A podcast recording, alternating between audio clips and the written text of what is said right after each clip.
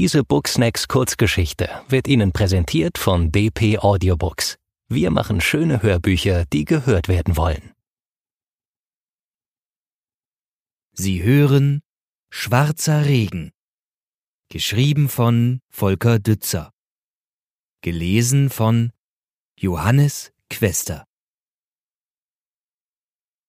17. September.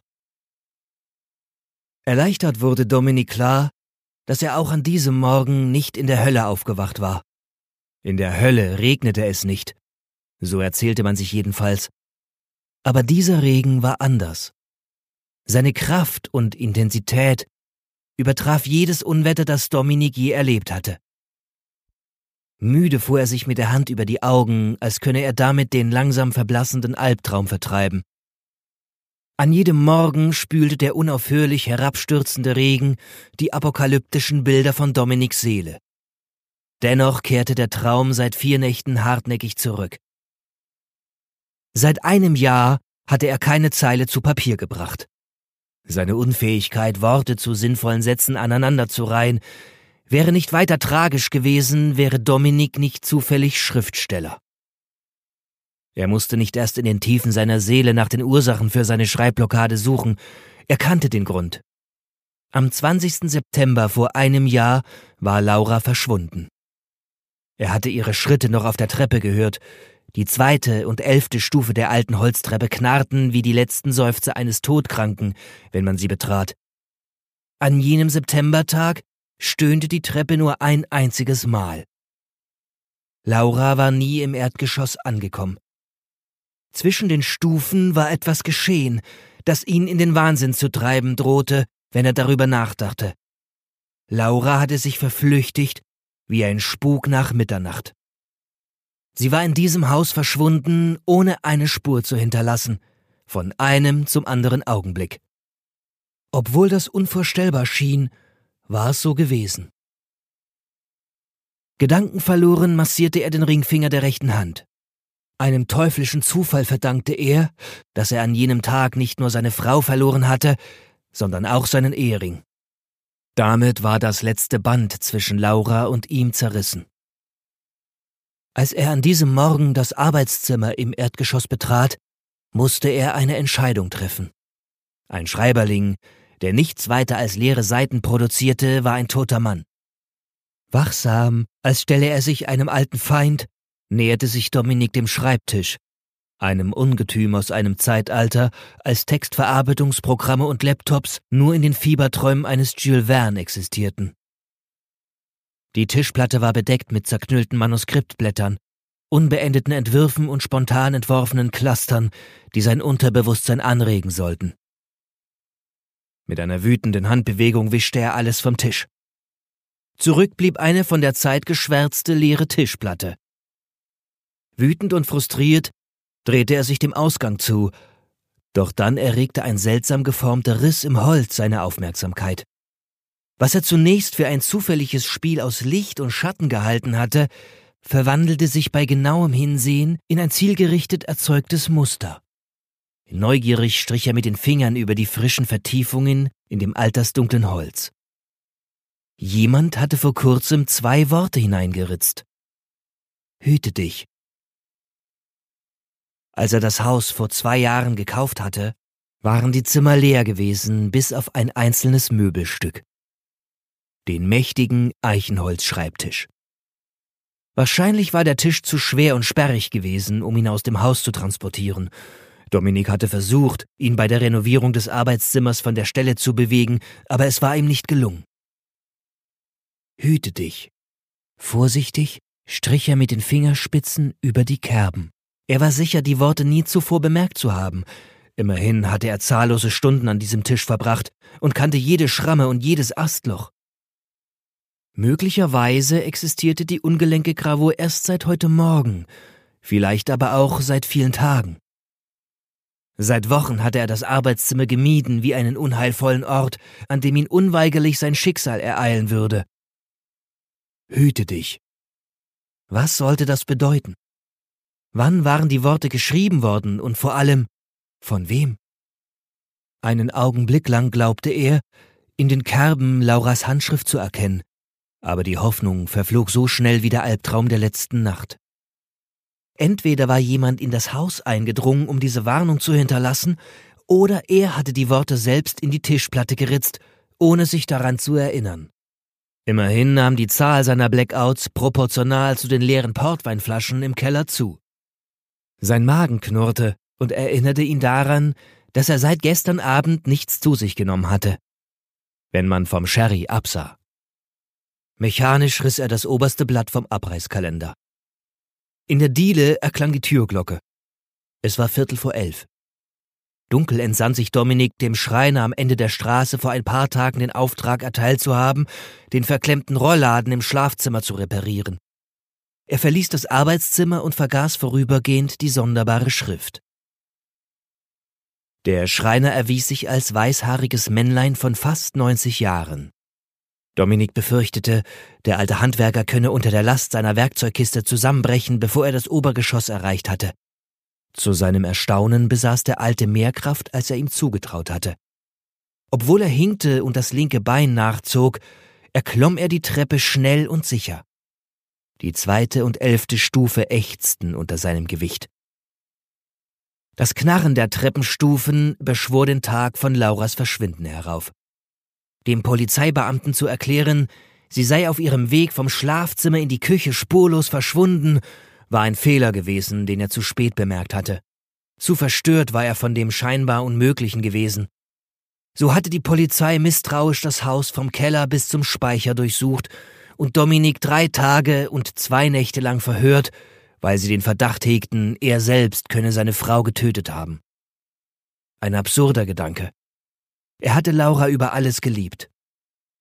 Nachdem sie keine Spur von ihr entdeckt hatten, kamen die Beamten zu dem Schluss, dass Laura ihre Koffer gepackt und sich ohne Abschied aus dem Staub gemacht hatte. Sei es, weil sie einen Liebhaber hatte oder das Leben an der Seite eines halbverrückten Schriftstellers satt gehabt hatte. Aber er wusste es besser. Das Haus hatte Laura verschluckt, ohne auch nur einmal dabei zu rülpsen. Dominik kochte mechanisch Kaffee und trug eine Tasse ins Arbeitszimmer hinüber. Die eingeritzten Worte auf dem Schreibtisch waren noch da. Einer plötzlichen Eingebung folgend, klappte er den Laptop auf und fuhr das Betriebssystem hoch. Dann startete er das Textverarbeitungsprogramm und legte die Finger auf Tastatur. Der Cursor blinkte links oben auf der leeren Seite. Er begann blind zu tippen und wartete darauf, was sein Unterbewusstsein an die Oberfläche spülen würde. Ein schönes Stück. Überrascht drehte er sich um. Weder hatte er das Knarren der Treppenstufen gehört, noch bemerkt, dass der Schreiner das Arbeitszimmer betreten hatte. Die knotigen Finger des alten Mannes strichen zärtlich über das dunkle Holz. Eine solch schöne Arbeit liefert heute niemand mehr ab. Ein Glück, brummte Dominik.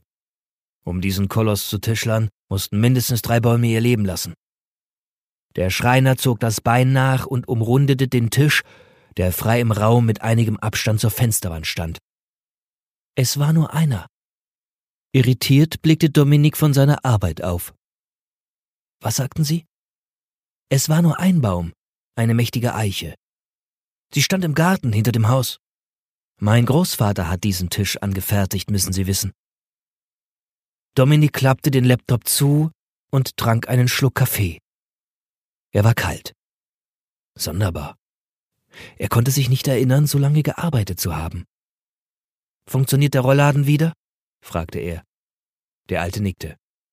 Der Gurt hat sich verklemmt. Das kommt vor.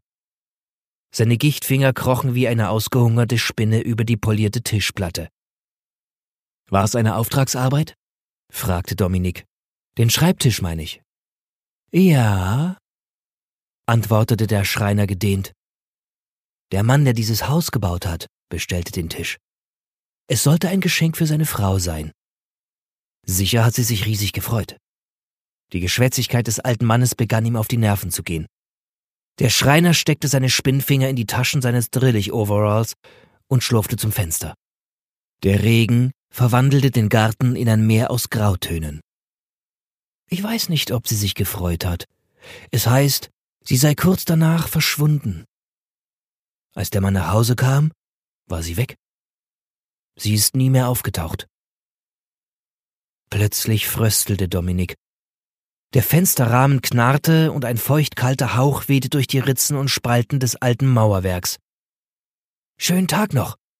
Der Schreiner tippte sich an die Stirn und nahm seine Werkzeugkiste auf, als wöge sie nicht mehr als ein Papierschiffchen.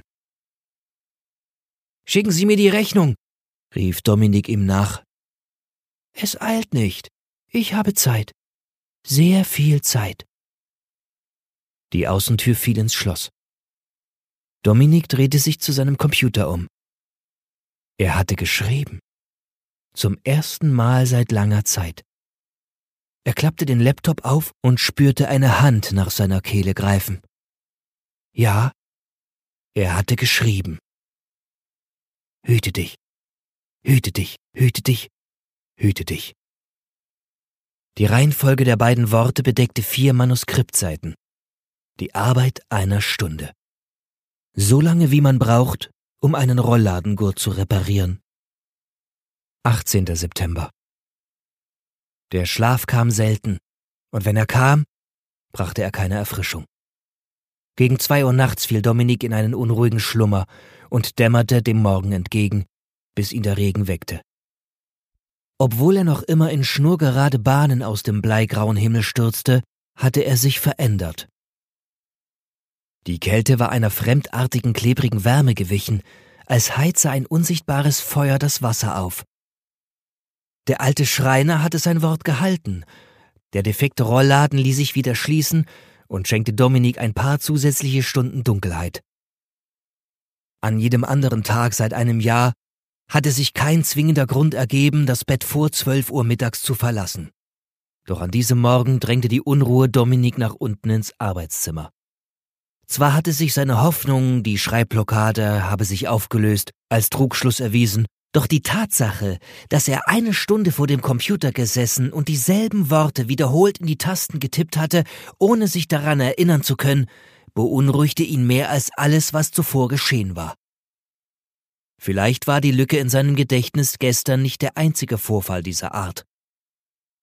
Dominik stieg die Treppe hinunter ins Erdgeschoss und mied instinktiv die elfte und zweite Stufe.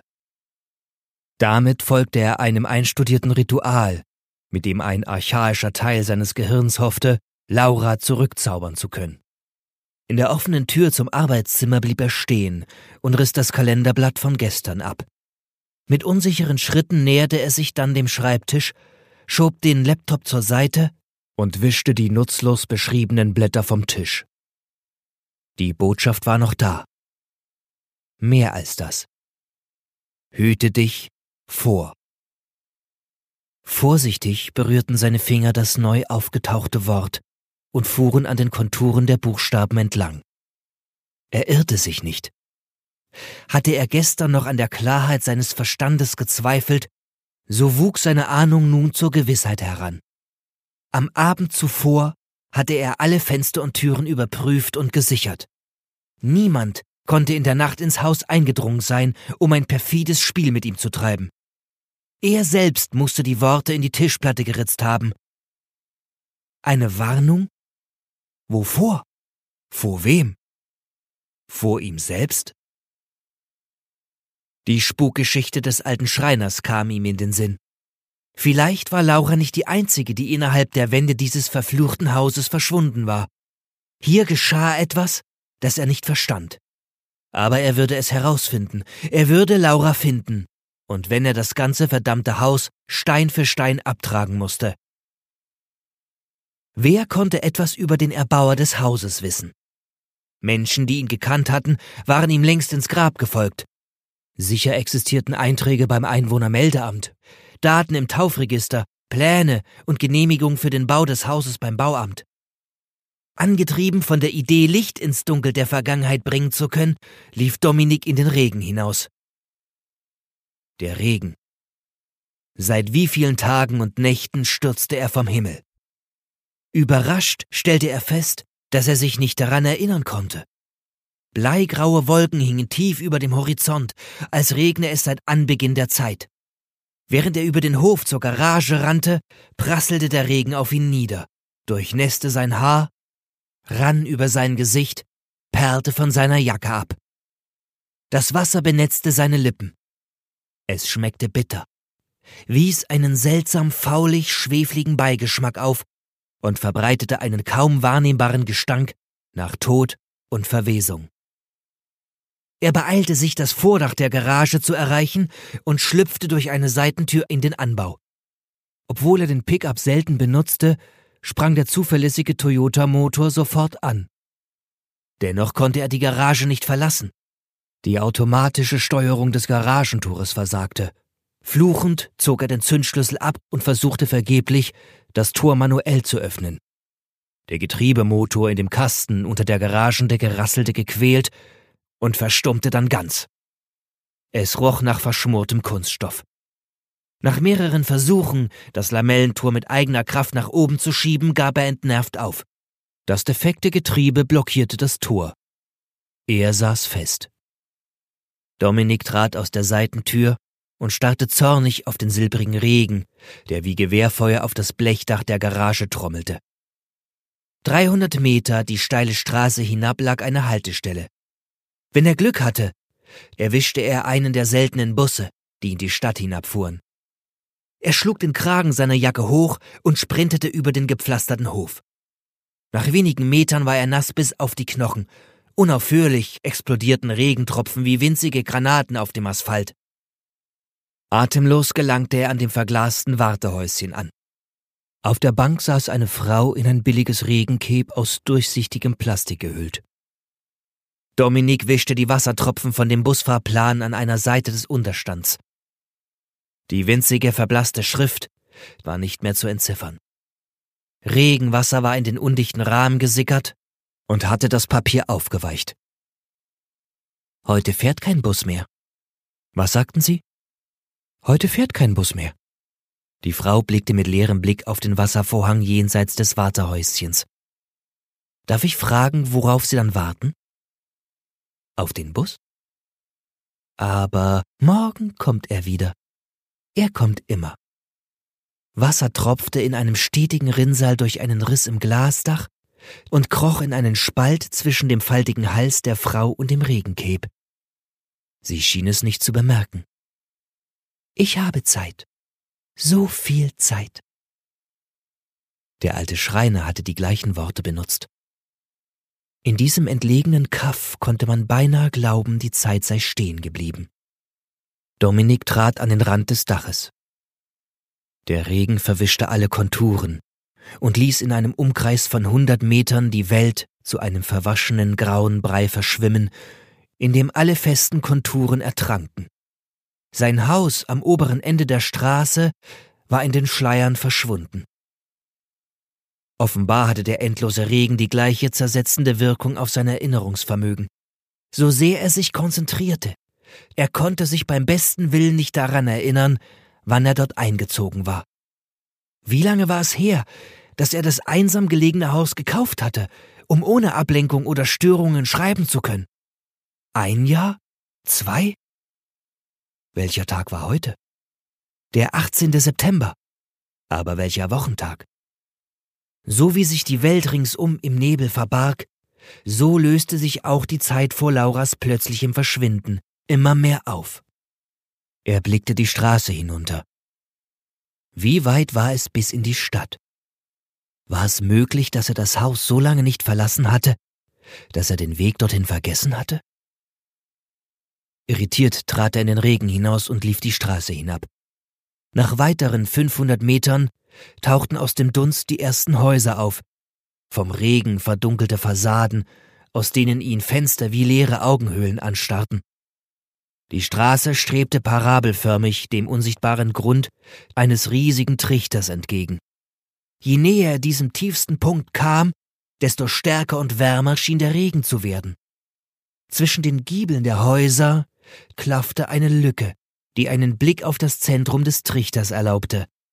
Ein brodelndes, bedrohlich schäumendes Meer mit glasigen schwarzen Wellen, die sich wie rostige Stahlplatten übereinander schoben, verlor sich in der Unendlichkeit. Er blinzelte verwirrt und öffnete die Augen wieder. Das Bild war verschwunden und erwies sich nur als Trugbild seines überreizten Verstandes. Dominik verlangsamte seine Schritte. Er hatte überhastet gehandelt. Im Grunde wusste er nichts über die Stadt und ihre Bewohner, weil sich sein Leben nur um sich selbst drehte. Er gelangte auf einen freien Platz, der von Ziegelsteingebäuden gesäumt wurde. Durch den Regen flimmerte gelber Lichtschein. Als er sich wie eine Motte von der Kerzenflamme angezogen dem Licht näherte, erkannte er in dem niedrigen Backsteinhaus ein Postamt. Immerhin würde er dort ein Telefonbuch finden mit Rufnummern und Adressen. Außerdem musste es hier, wie in jeder anderen Kleinstadt, eine lokale Zeitungsredaktion geben, mit einem Archiv, in dem die Geschichte des Ortes abgelegt war. Wenn er das Baujahr des Hauses und den Namen des Besitzers ermitteln konnte, würde er auf weitere Informationen stoßen.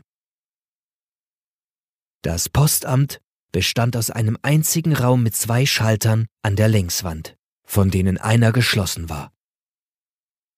Hinter dem ersten Schalter kauerte ein Angestellter wie ein Dachs, der seinen Bau bewacht. Eine altmodische blaue Schirmmütze bedeckte den größten Teil seines Gesichts. Nur das spitze Kinn ragte unter dem Schirm hervor. In einem Winkel an der Rückseite des Raumes verbargen sich zwei Telefonzellen, im Handyzeitalter eine Rarität. Dominik näherte sich dem Schalter und fragte nach einem Telefonverzeichnis. Wen wollen Sie denn anrufen? Der Mann hinter dem Schalter ging seiner Arbeit nach, ohne aufzusehen. Sein Kugelschreiber verursachte kratzende Geräusche auf dem Papier. Ihren Boss vielleicht. Haben Sie nun ein Telefonbuch oder nicht? Da hinten unterm Tisch. Dominiks Blicke irrten durch das leere Postamt und blieben an einem verschrammten Tisch an der Längswand hängen. Aus einem Fach unter der Tischplatte ragte ein zerfleddertes Telefonbuch. Stirnrunzelnd durchquerte er den Raum. Wie hatte er den Tisch und das Fach darunter übersehen können? Beinahe war er sicher, dass beides vorhin noch nicht dagewesen war und sich erst im Moment seiner Frage materialisiert hatte. Die unwirkliche Stadt erzeugte seltsame Gedanken in seinem Schädel. Fahrig blätterte er die Seiten um und stieß auf die Nummer der Gemeindeverwaltung. Er tippte die Nummer in sein Handy, warf das speckige Buch in das Fach zurück und drückte einen Flügel der Eingangstür auf. Mit dem Handy werden Sie kein Glück haben, krächzte der Beamte. Dominik ignorierte die Warnung und lief in den Regen hinaus. Aber tatsächlich empfing das Mobiltelefon kein Netz. Er entfernte sich ein Stück von den Häusern, trat auf die Straße und versuchte es erneut. Das Regenwasser strömte schäumend zu beiden Seiten der abschüssigen Straße zu Tal und verschwand gurgelnd in den Kanaldeckeln. Vergeblich wartete Dominik auf ein Freizeichen und kehrte in das Postamt zurück. Hab's Ihnen ja gesagt, der Postbeamte kicherte schadenfroh hinter dem Schalter. Wütend steckte Dominik das Handy ein und trabte auf die beiden Telefonzellen zu. Nehmen Sie die rechte, rief ihm der Beamte nach. Dominik ignorierte bewusst die Empfehlung und trat durch die linke Tür. Die Zelle strömte den Gestank von menschlichen Ausdünstungen und kaltem Zigarettenrauch aus. Unter dem Mie verbarg sich noch ein anderer, kaum wahrnehmbarer Geruch, der kalte Atem der Angst. Er warf zwei Münzen in den altertümlichen Apparat und suchte im Adressbuch seines Handys nach der Nummer der Gemeindeverwaltung, die er vorhin abgespeichert hatte. Als er die Hand nach der Wählscheibe ausstreckte, stieß der Apparat ein schrilles Klingeln aus. Obwohl es dafür keinen rationalen Grund gab, spürte Dominik instinktiv, dass der Anruf ihm galt. Zögernd nahm er den Hörer von der Gabel. Jemand atmete heftig, keuchte, als sei er erregt oder gerannt, vor einer tödlichen Gefahr geflohen, bis er am Ende seiner Kraft war. Hallo? Wer spricht da? Das Echo einer fernen Stimme hallte durch seinen Kopf, einer Stimme, die er seit einem Jahr nicht mehr vernommen hatte. Dominik, Dominik, bist du das? Dominik, hilf mir! Dominik, ich bin hier! Sein Herz setzte einen schrecklichen Moment lang aus und schlug dann wie ein Hammer gegen seine Brust. Laura? Laura, wo bist du? Hüte dich, hüte dich vor! Die Stimme verlor sich im Knistern und Rauschen. Laura? Antworte! Dom! Es knackte in der Leitung, dann setzte Stille ein. In der stickigen Zelle war es eiskalt geworden. Dominiks Atem kondensierte auf der Glasscheibe. Er knallte den Hörer auf die Gabel, drückte die Tür auf und stürzte aus der Zelle. Das Postamt war noch genauso verlassen wie vorhin. Außer dem Beamten hinter dem Schalter war er alleine. Hab ihn doch gleich gesagt, sie soll den anderen Apparat nehmen. Warum hören die Leute nie auf das, was man ihnen sagt? Er kicherte leise. Der Schirm seiner verblichenen Mütze wackelte im Takt dazu. Wütend stürmte Dominik auf den Schalter zu.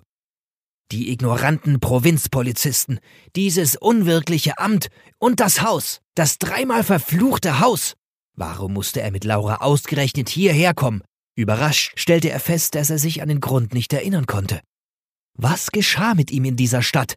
Was war mit Laura geschehen? Hat keinen Zweck, sich aufzuregen, krächzte der Mann. Na, Sie werden sich dran gewöhnen. Alle gewöhnen sich dran. Dominiks Gedanken kreisten um den Anruf. Ihm war schwindelig. Können Sie die Nummer zurückverfolgen? Was für eine Nummer? Jemand hat in der Zelle angerufen. Ich will wissen, von welchem Anschluss aus er gewählt hat. Kichern. Und dann? Was und dann? Der Zorn kehrte zurück. Unbändige, nackte Wut. Er wollte endlich das Gesicht des Unsichtbaren sehen und die verdammte Nummer aus ihm herausprügeln. Geben Sie mir diese verfluchte Nummer! Dominik schmetterte seine Fäuste gegen die verkratzte Plexiglasscheibe und trat gegen die Wand unter dem Schalter. Ich will die Nummer! Geben Sie mir die Nummer! Er bemerkte kaum, dass der Beamte ihm einen Zettel unter der Scheibe hindurchschob. Ist ja schon gut. Da haben Sie Ihre Nummer. Und nur geben Sie Ruhe. Dominik schnappte sich den Zettel und lief aus der Schalterhalle. Der Regen prasselte unvermindert auf die Stadt nieder. Seit er das Postamt betreten hatte, hatte er seine Farbe und Konsistenz verändert.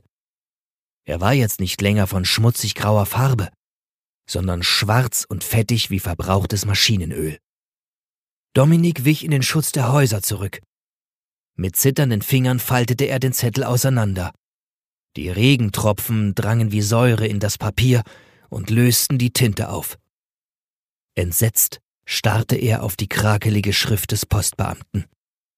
Er kannte diese Nummer. Es war seine eigene. Laura hatte aus dem verfluchten Haus angerufen. Von dem Ort, an dem sie verschwunden war. 19. September. Dominik riss das oberste Blatt vom Kalender zerknüllte den Zettel und warf ihn in den Papierkorb neben dem Schreibtisch. Seit heute Morgen drang der faulige Geruch des Regens bis ins Haus. Das Arbeitszimmer war davon stärker betroffen als die anderen Räume. Wahrscheinlich, weil es nach Westen zum Garten hin lag. Dominik machte einen Bogen um den alten Eichenholzschreibtisch, näherte sich dem Fenster und blickte durch einen Spalt in der Gardine. Die Gewalt des Regens hatte nachgelassen und war einem monotonen Rauschen gewichen. Nach einer ruhelosen Nacht war er erschöpft. Er hatte keinerlei Erinnerung mehr daran, wie er nach Hause zurückgefunden hatte, aber die Zeit danach stand ihm klar vor Augen. Verzweifelt hatte er das Haus abgesucht, jeden Quadratzentimeter. Von Laura fehlte nach wie vor jede Spur. Wenn sie wirklich hier gewesen war und von dem Apparat in der Diele das Postamt angerufen hatte, so war ihre Anwesenheit nun wieder verblasst wie ein Spuk zum Ende der Geisterstunde. Während er in den aschgrauen Himmel blickte, beobachtete er aus dem Augenwinkel immer wieder den Schreibtisch. Er irrte sich nicht. Zu den drei eingeritzten Worten war ein weiteres hinzugekommen. Dominik wandte sich vom Fenster ab und umrundete den Tisch. Hüte dich vor dem. Was sollte dieses grausame Spiel bezwecken? Hatte er sich einen Feind geschaffen, der ungehindert Zutritt zum Haus besaß und ihn in den Wahnsinn treiben wollte? Dazu bedurfte es nicht mehr viel. Hüte dich vor dem. Wovor? Vor dem Haus? Vor dieser Stadt? Vor diesem Tag oder der Nacht? Wenn sich der Unbekannte an seine eigenen Regeln hielt, brachte der morgige Tag die Lösung. Der 20. September. Der Tag, an dem Laura verschwunden war. Ritzte er selbst die Worte in das Holz, um sich an etwas zu erinnern? das vor einem Jahr geschehen war? Ein Detail, das nur seinem Unterbewusstsein bekannt war und das ihn auf Lauras Spur führte? Es war sinnlos, sich den Kopf zu zermartern. Niedergeschlagen kehrte er in die Diele zurück. Seit vorgestern hatte er keinen weiteren Versuch unternommen, seine Schreibblockade zu überwinden. Noch immer saß ihm der Schreck tief in den Knochen. Zu groß war seine Angst, im Textprogramm des Laptops einen weiteren Beweis seines beginnenden Wahnsinns zu entdecken. Stattdessen nahm er das Telefon aus der Ladestation und wählte die Nummer des Polizeibeamten, der Lauras Vermisstenakte bearbeitete. Vor einem Jahr hatte Dominik ihn beinahe täglich angerufen, ihn mit Überlegungen und Vorschlägen überhäuft, gefleht und gedroht. Der Beamte ließ all die Vorwürfe stoisch an sich abprallen. Nein, es gab keine Neuigkeiten. Nein, eine neue Spur hatte sich nicht ergeben. Bald rief Dominik nur noch selten an, und schließlich hatte er es ganz aufgegeben. Doch der gestrige Tag veränderte alles. Laura lebte und wartete auf ihn. Irgendwo. Er presste das Telefon ans Ohr, aber aus dem Lautsprecher drangen nur fernes Rauschen und Knistern. Mit angehaltenem Atem lauschte er auf Unregelmäßigkeiten in dem monotonen Hintergrundrauschen, wartete auf Wortfetzen, Lauras Stimme, einen Hilferuf. Aber nichts von alledem geschah. Aus einem plötzlichen Impuls heraus überflog er die Nummern, die in den letzten Tagen von diesem Apparat aus gewählt worden waren. Wenn der Postbeamte ohne Gesicht sich nicht irrte, musste Dominik auf die Nummer des Amts stoßen. Aber auch dieser verzweifelte Versuch, Licht ins Dunkel zu bringen, brachte keine Klarheit. Keine einzige Nummer fand sich im Speicher. Er stellte das Telefon in die Ladestation zurück, streifte seine Jacke über und lief zur Garage hinüber. Das Staccato des tagelangen Unwetters auf dem Dach hatte aufgehört. Der Sturm der vergangenen Nacht hatte sich gelegt, und der unheimliche Regen fiel nun lautlos wie schwarzer Schnee zu Boden. Dominik durchstöberte den Geräteraum am hinteren Ende und wählte eine langstielige, schwere Holzfälleraxt für sein Vorhaben. Dann kehrte er in die Garage zurück und begann auf den defekten Getriebemotor einzuschlagen. Die rohe Kraft seiner Schläge vertrieb die quälenden Gedanken, die wie Glühwürmchen in einem Wintersturm hinter seiner Stirn umherwirbelten. Plastikfetzen der Motorverkleidung spritzten gegen Decke und Wände, und endlich gab die Antriebseinheit krachend nach. Ausgepumpt warf Dominik die Axt auf den Betonboden, zwängte die Fingerspitzen in den Spalt zwischen Lamellentor und Betonboden und schob das Tor nach oben, bis es sich in den verbogenen Führungen verkeilte. Dann kletterte er auf den Fahrersitz und steuerte den Pickup auf die Straße. Irgendwo in der Stadt gab es Menschen, die ihm helfen konnten. Polizisten, Mitarbeiter der Stadtverwaltung, die archivierte Baupläne des alten Hauses hüteten. Das Haus auf dem Hügel barg ein Geheimnis, und wenn es sein musste, würde er das Gemäuer in die Luft sprengen, um Laura zu finden. Nach wenigen Metern schaltete er die Scheibenwischer ein. Mit dem lautlosen Regen fiel eine klebrige, heiße Substanz vom Himmel, die sich wie ein Leichentuch über das Land legte. Sie verschmierte die Frontscheibe des Wagens und verbarg die Welt hinter einem düsteren Hitzeschleier. Der Toyota passierte die Ausläufer der kleinen Stadt. Das Schild des Postamts leuchtete gelb und trotzte dem Regen. Mit jedem Meter, den er zurücklegte, nahm die seltsame Hitze zu. Dominik beschleunigte den Wagen und raste den Berg hinab ins Zentrum der Stadt. Doch er kam nie dort an. Wann war er zum letzten Mal in der Stadt gewesen? Die Straßen und Kreuzungen, die Gebäude und Schilder waren ihm fremd. Mit wachsender Unruhe steuerte er den Pickup durch ein Gewirr von Straßen und Gassen, ohne dem Zentrum näher zu kommen. Es herrschte kaum Verkehr. Bis auf wenige Passanten, die gebeugt vorwärts hasteten und versuchten, sich vor dem Regen zu schützen, waren die Gehwege leergefegt. Die Fahrt glich zunehmend einem Albtraum. Dominik vermochte nicht zu sagen, wie viel Zeit seit seinem überstürzten Aufbruch vergangen war. Schließlich stoppte er den Wagen am Straßenrand und starrte durch die verschmierte Windschutzscheibe auf die Straße, die den Berg hinaufführte. Wie oft war er im Kreis gefahren? Etwas in dieser Stadt stimmte nicht. In diesem Haus. Mit diesem verfluchten Tisch. Knirschend rastete der Schalthebel ein. Kaum war er wieder unterwegs, da tauchte aus dem Gemisch aus Nebel und schmutzigem Regen eine Gestalt auf und überquerte hastig die Straße. Dominik trat heftig auf die Bremse. Der Pickup schlitterte über den nassen Asphalt und kam nach zwei Dutzend Metern zum Stillstand. Gehetzt warf er einen Blick in den Rückspiegel. Die Straße lag verlassen da und schimmerte schwarz und ölig. Nervös spielte er mit dem Gaspedal. Straßen, die nirgendwo hinführten, und Menschen, die auftauchten wie Gespenster und wieder verschwanden. Das alles war surreal, nur erklärbar, wenn er an seinem eigenen Verstand zweifelte. Er sah wieder nach vorne. Die Gestalt war verschwunden, als hätte sie nie existiert. Aufgeschreckt zuckte er zusammen, als jemand die Beifahrertür aufriss und sich auf den Sitz fallen ließ. Danke, dass Sie mich mitnehmen. Hab ich ein Glück bei dem Mistwetter. Wohin wollen Sie denn? fragte Dominik überrumpelt. Fahren Sie einfach los. Ich sage Ihnen schon, wo ich aussteigen muss. Ich habe Zeit. Sehr viel Zeit. Widerwillig gab Dominik Gas. Ich hab's nicht weit. Das sagen alle, die hierher kommen. Dominik konzentrierte sich auf die Straße. Er verspürte keine Lust auf geistloses Geschwätz.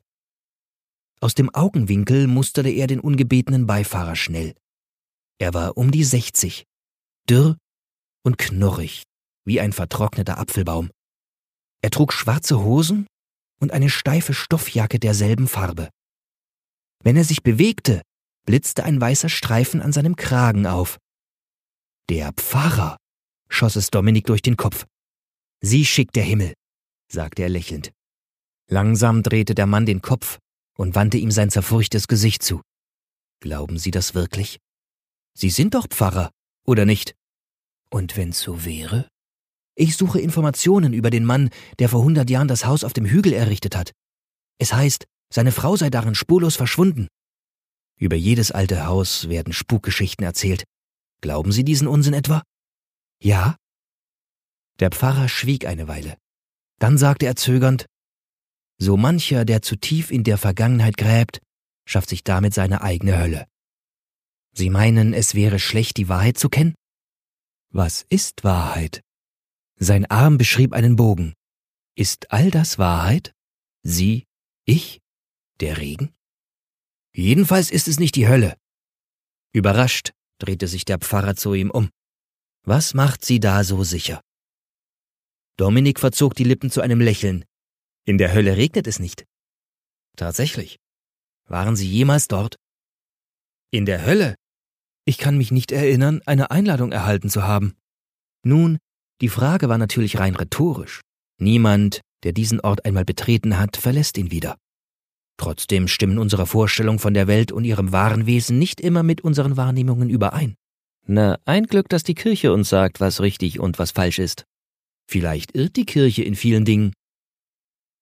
Dominik warf seinen Beifahrer einen verwunderten Blick zu. Das sagen ausgerechnet Sie? Hat sie denn Gott ihrer Meinung nach nicht an den Platz gestellt, der für sie bestimmt ist? Für jeden gibt es einen Platz, antwortete der Pfarrer. Der Ort, an den wir gehen, ist bestimmt durch unsere Taten. Hört sich richtig gruselig an. Tut mir leid. Ich glaube nicht an den Hokuspokus von Höllenfeuer und jüngstem Gericht. Nun, Ihre Vorstellung von der Hölle als einem Ort, an dem der Teufel die Kohlen ins Feuer schaufelt, entspricht sicher nicht der Realität. Sie denken eher an einen Platz, wie ihn Dante Alighieri beschrieb? Die Hölle besteht aus der Tatsache, dass wir uns bewusst werden. Keine Ahnung, was Sie damit meinen, brummte Dominik. Nur einen kurzen Augenblick der Klarheit. Und alles beginnt von vorne. Ein Moment, in dem uns die schreckliche Bedeutung des Wortes Ewigkeit klar wird und wie wir sie verbringen werden. Jeder schafft sich seine eigene Hölle, antwortete Dominik. Wie war? Das Haus auf dem Hügel tauchte aus dem grauen Dunst auf. Dominik bremste den Wagen ab. Der Himmel hatte die Farbe von Rauchglas angenommen, am Horizont glühte ein tiefroter Streifen wie geschmolzener Stahl.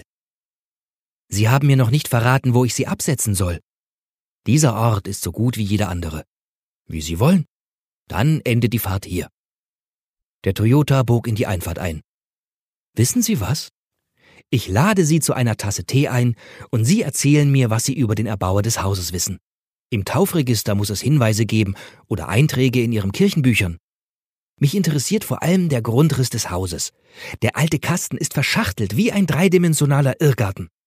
Vielleicht verstehe ich einige ziemlich seltsame Dinge, die in den letzten Tagen geschehen sind, wenn ich weiß, wer der Mann war, der das Haus geplant hat. Der Pfarrer öffnete die Tür. Fauliger Schwefelgestank drang ins Wageninnere. Je dunkler sich der Regen färbte, desto stärker wurde der abscheuliche Geruch. Soviel ich weiß, finden Sie die Pläne im Turmzimmer. Dominik drehte den Kopf und starrte auf den achteckigen Anbau auf der Nordseite des Hauses. Bevor er den Pfarrer fragen konnte, woher er wusste, wo die Pläne verborgen waren, hatte der dürre Mann die Wagentür hinter sich zugeschlagen und verschmolz mit dem graugelben Zwielicht. 20. September Dominik erwachte auf dem Fußboden des Arbeitszimmers. Durch die Fenster zum Garten fiel trübgelbes Zwielicht. Der Rhythmus von Tag und Nacht schien einem diffusen Grauen einerlei gewichen zu sein, als ob die Zeit selbst zum Stillstand gekommen wäre. Noch immer fiel der schwarze Regen. Lautlos und dickflüssig wie verdorbener Sirup floss er vom Himmel und rann klebrig an den Fensterscheiben herab. Mühsam richtete sich Dominik auf. Er fühlte sich erschöpft und ausgelaugt. Seine Augen brannten, als hätte er drei Nächte keinen Schlaf gefunden. Jeder Muskel schmerzte. Ringsum herrschte Chaos. Nichts mehr stand an seinem gewohnten Platz.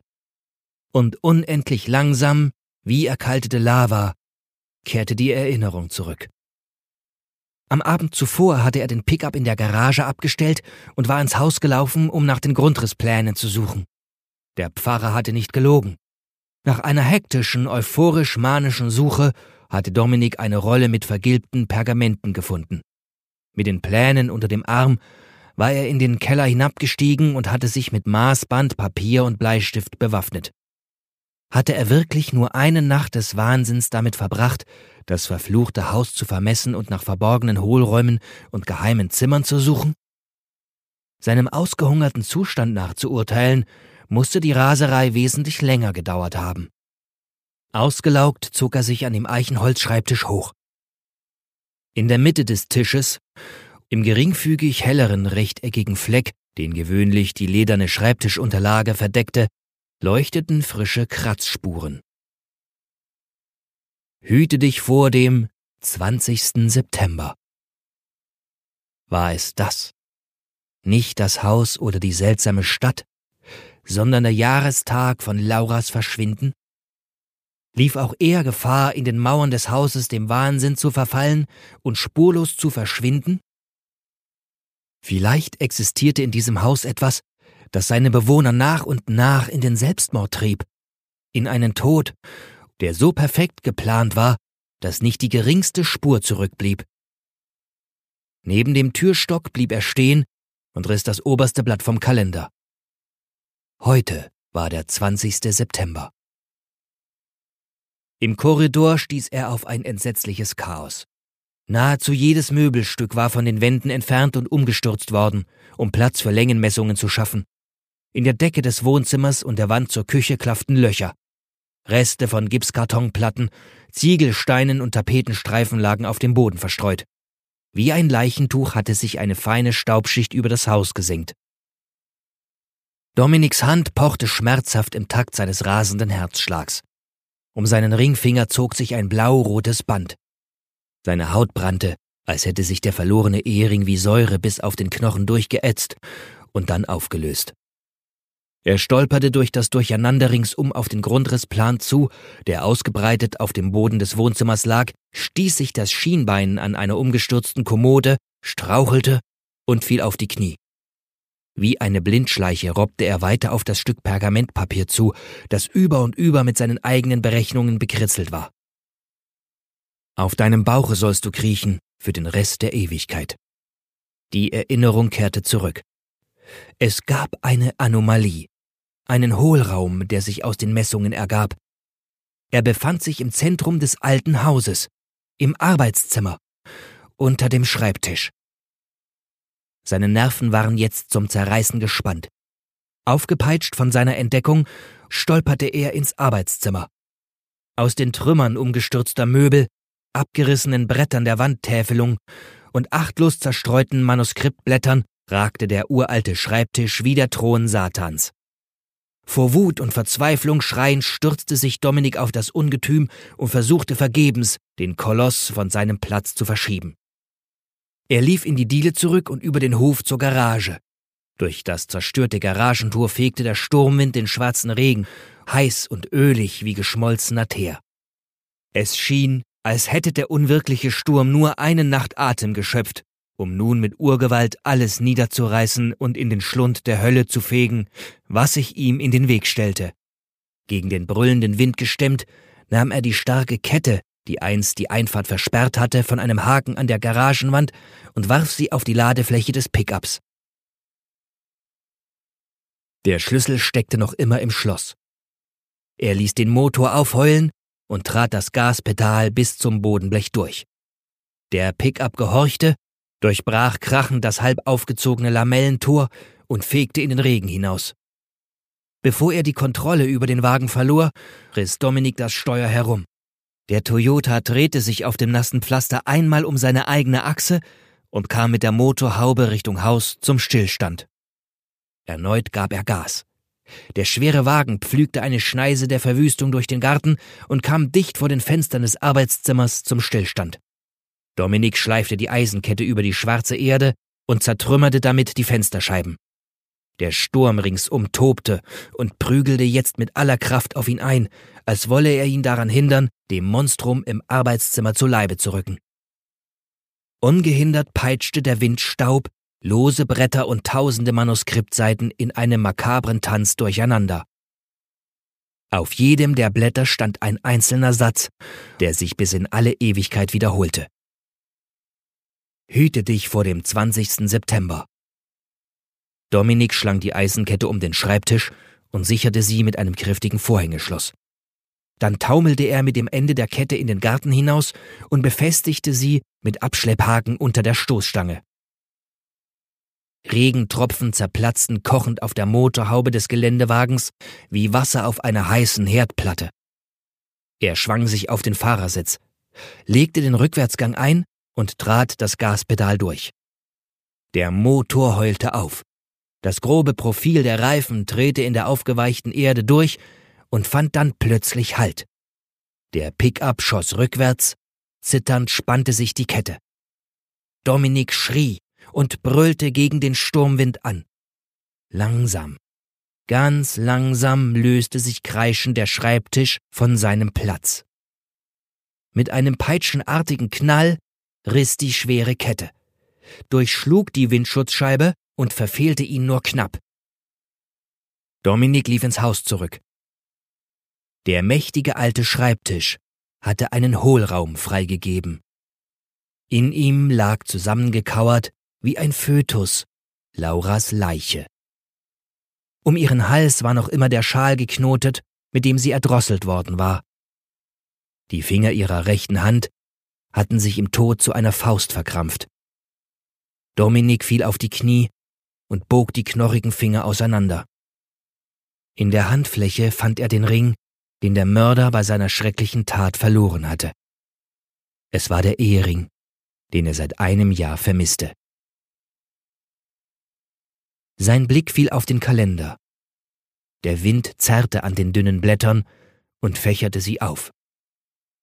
Dominik streckte die Hand aus und riss das oberste Blatt ab. Auf den 20. September folgten der 16. und der 17. September bis in alle Ewigkeit. Auf der Rückseite des 20. Septembers las er die Worte, die der Pfarrer ausgesprochen hatte. Die Hölle besteht aus der Tatsache, dass wir uns bewusst werden. Nur einen kurzen Augenblick der Klarheit, und alles beginnt von vorne. Ein Moment, in dem uns die schreckliche Bedeutung des Wortes Ewigkeit klar wird und wie wir sie verbringen werden. Ich komme dann morgen wegen des Rollladens. Inmitten des Sturms stand der alte Schreiner im Garten und tippte sich an seine Drillichmütze. Wenn Sie wieder mal telefonieren wollen, ich habe immer geöffnet. Ich habe Zeit. So viel Zeit, kicherte der Postbeamte. Zum ersten Mal sah Dominik sein Gesicht. Leere Augenhöhlen, ohne einen Funken Lebendigkeit.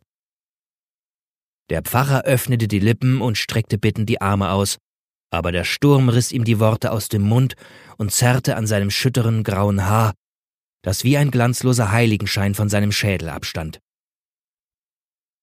Die tote Laura drehte Dominik ihr Gesicht zu und fragte, Warum hast du das getan? Dominik begann zu schreien. 17. September. Erleichtert wurde Dominik klar, dass er auch an diesem Morgen nicht in der Hölle aufgewacht war. In der Hölle regnete es nicht. So erzählte man sich jedenfalls. Und doch war dieser Regen anders. Seine Kraft und Intensität übertraf jedes Unwetter, das Dominik je erlebt hatte.